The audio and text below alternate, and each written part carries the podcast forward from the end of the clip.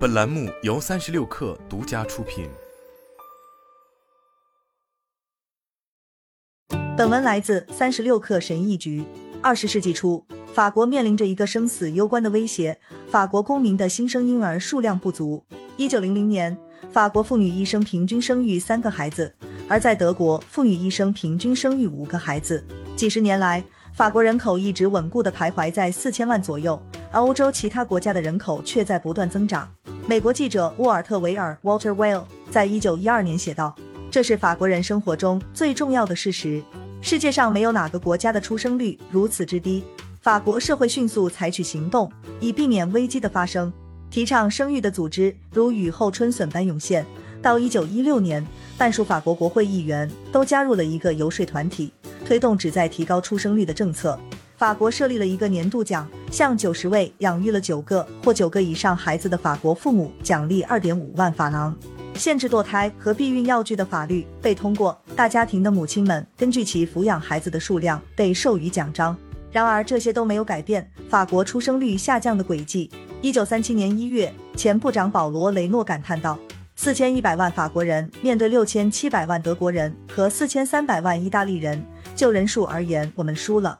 当然，雷诺是对的，但只是在这段时间里。在第二次世界大战后的几十年里，由于婴儿潮和大量移民，法国人口激增。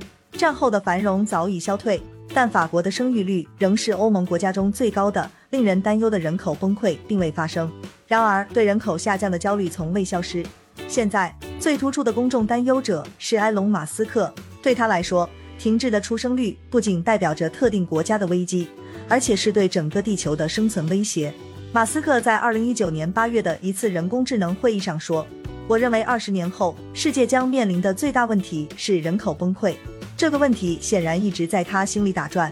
二零二二年，他在推特上写道：“低出生率导致的人口崩溃对文明的风险比全球变暖大得多。”记住这些话，人口统计学家们已经注意到了马斯克的话，但他们并不认同他的可怕预测。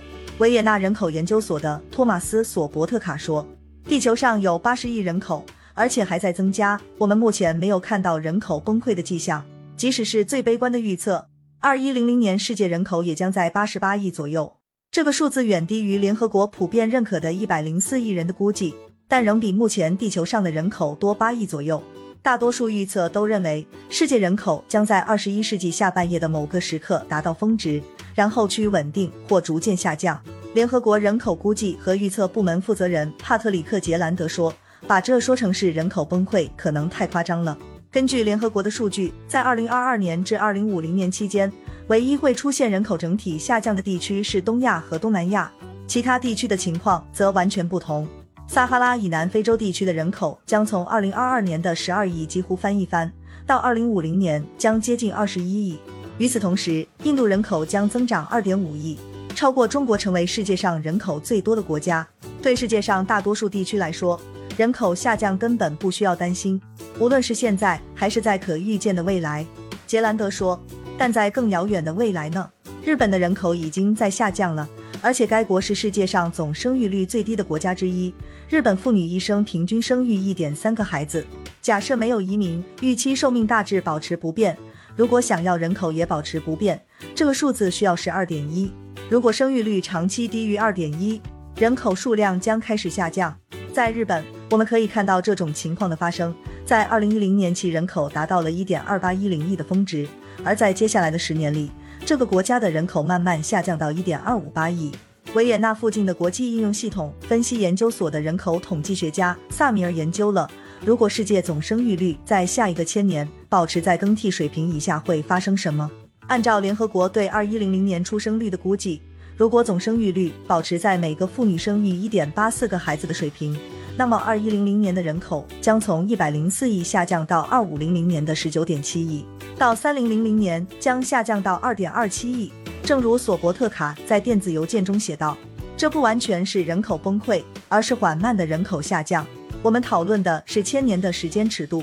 今天过度关注全球人口崩溃，就像一零零零年的人担心千年虫一样。在接下来的一零零零年里，可能会发生什么，从而改变人口增长的路径。”比如核战争、流行病、全新的宗教和家庭偏好、殖民其他星球或大幅延长人类寿命。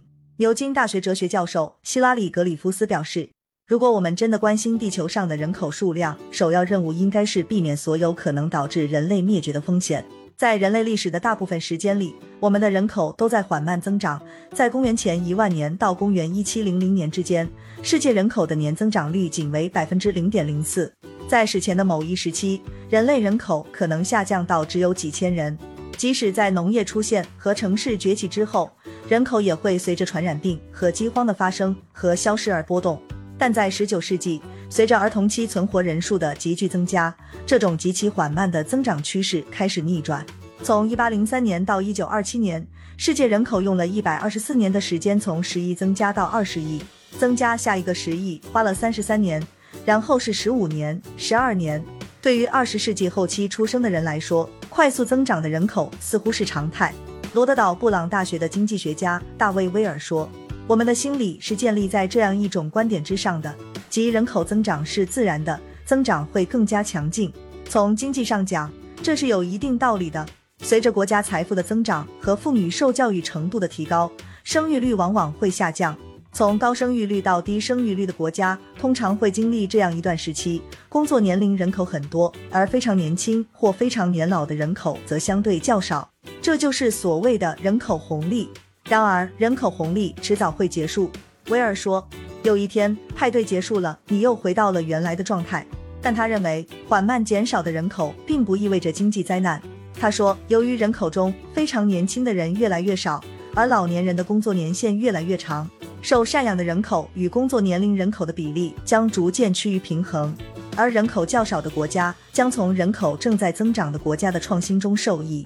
我很赞同这样的想法，即在下一个世纪左右。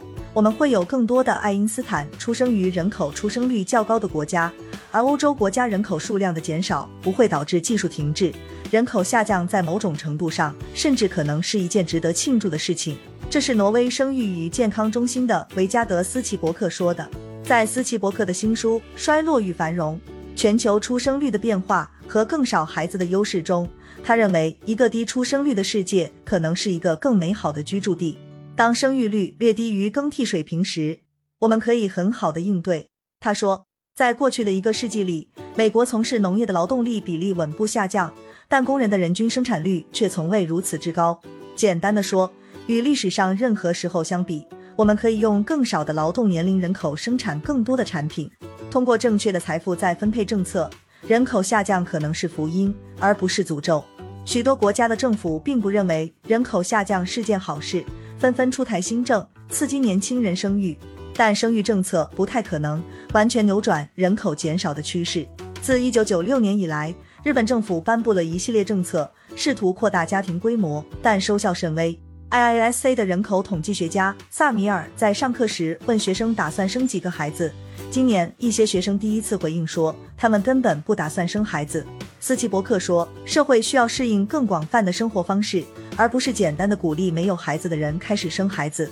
有证据表明，社会福利网越强、性别平等程度越高的社会，出生率就越高。这也许可以解释为什么北欧妇女比南欧妇女平均生育的孩子更多。房价贵是人们限制家庭规模的另一个原因，即使他们想要更多的孩子，也可能负担不起。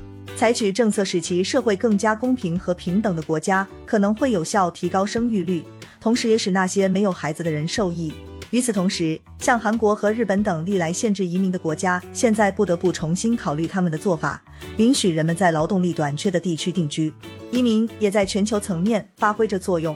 在2000年至2020年期间，去往高收入国家的移民对人口增长的贡献超过了在其境内出生的婴儿。事实上，目前人口减少最大的不是亚洲，而是东欧。联合国预测，在东欧高移民和低出生率的共同作用下，保加利亚。拉脱维亚、立陶宛和塞尔维亚的人口将减少五分之一。也许马斯克对人口崩溃的恐惧背后的真正驱动因素之一，是他不愿想象一个与他成长环境截然不同的世界。到二零五零年，全球人口增长数量的一半以上将集中在八个国家：刚果民主共和国、埃塞俄比亚、埃及、印度、尼日利亚、巴基斯坦、菲律宾和坦桑尼亚。同年，全球六十五岁以上人口的比例将达到百分之十六。这是有史以来的最高水平。一些国家将努力适应人口老龄化，而另一些国家的人口仍将快速增长。世界人口仍未达到峰值。如果法国在本世纪初的人口焦虑能告诉我们什么的话，那就是在今天创造一个更美好的世界，可能比为我们几乎无法控制的出生率而苦恼更为明智。好了，本期节目就是这样，下期节目我们不见不散。